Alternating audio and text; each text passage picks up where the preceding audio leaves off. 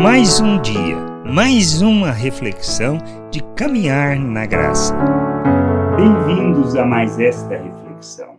Um tempo para repensarmos nossas vidas, para aprendermos sobre a vontade de Deus e, principalmente, para compreendermos o nosso papel neste mundo quanto ao ensino acerca da vontade de Deus e o quanto precisamos estar focados nas Escrituras, pois não podemos ter nenhuma outra expectativa. Nossa responsabilidade, nosso papel é assegurar que as pessoas aprendam. Por isso, devemos ser oferta e compreender isso. Mas antes de sermos esta oferta, para ensinar, também temos que entender que devemos buscar, conhecer e compreender a vontade de Deus para sermos o instrumento de justiça que ele deseja que nós sejamos. Lá em Atos, no capítulo 20, versículo 28 ao 31, fala sobre isso. Paulo, falando à igreja de Éfeso, diz assim: Atendei por vós mesmos e por todo o rebanho sobre o qual o Espírito Santo vos constituiu,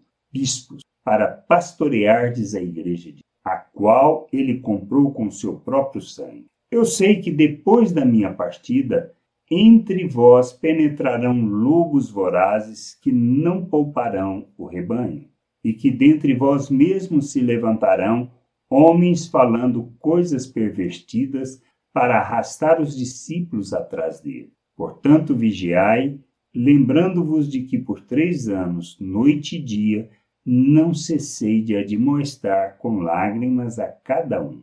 Paulo entendia seu papel, sua responsabilidade diante da igreja e diante de nossos. A gente precisa compreender isso, esse compromisso que ele tinha, nós precisamos ter. Não quer dizer que nós saibamos todas as coisas, mas devemos buscar o conhecimento de Deus, da sua vontade, de maneira que não só vivamos alinhados com essa vontade, não seguindo os nossos interesses, não pervertendo o caminho, não conduzindo as pessoas para longe da vontade de Deus, mas devemos buscar o conhecimento disso, o conhecimento da sua vontade, querer, o seu querer para as nossas, para a gente ser instrumento de justiça e expressão de graça. Pois ensinar as pessoas a viver o reino de Deus a andar segundo a vontade de Deus é nossa responsabilidade e é o nosso papel, e nós precisamos fazer isso de todo o coração, com todo o empenho, para assegurar que as pessoas andem na verdade. Isso quer dizer que as coisas não mudarão? Sim. Se as pessoas não se comprometerem e não fazerem o mesmo, também se perverterão.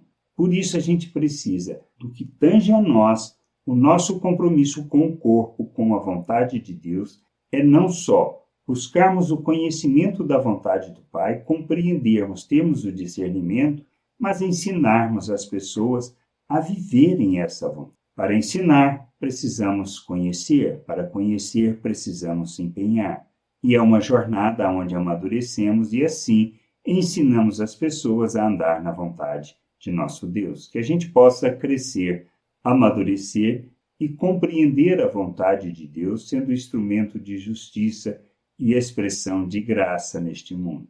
Que a gente entenda, compreenda e que possamos buscar de todo o coração para sermos como Paulo, instrumento na vida da igreja para o seu crescimento e amadurecimento e o cumprir da sua vontade. Que a gente entenda isso e que sejamos esta oferta em favor da vida daqueles que precisam conhecer o Pai. Graça e paz sobre a tua vida. Amém. Você acabou de ouvir uma reflexão de caminhar na graça. Se você gostou, curta, compartilhe, leve esta mensagem a outras pessoas, para que elas também possam compreender e entender a vontade de Deus. E leia as Escrituras, pois ela é a base, o fundamento para você julgar tudo o que você tem lido e aprendido acerca da vontade de Deus.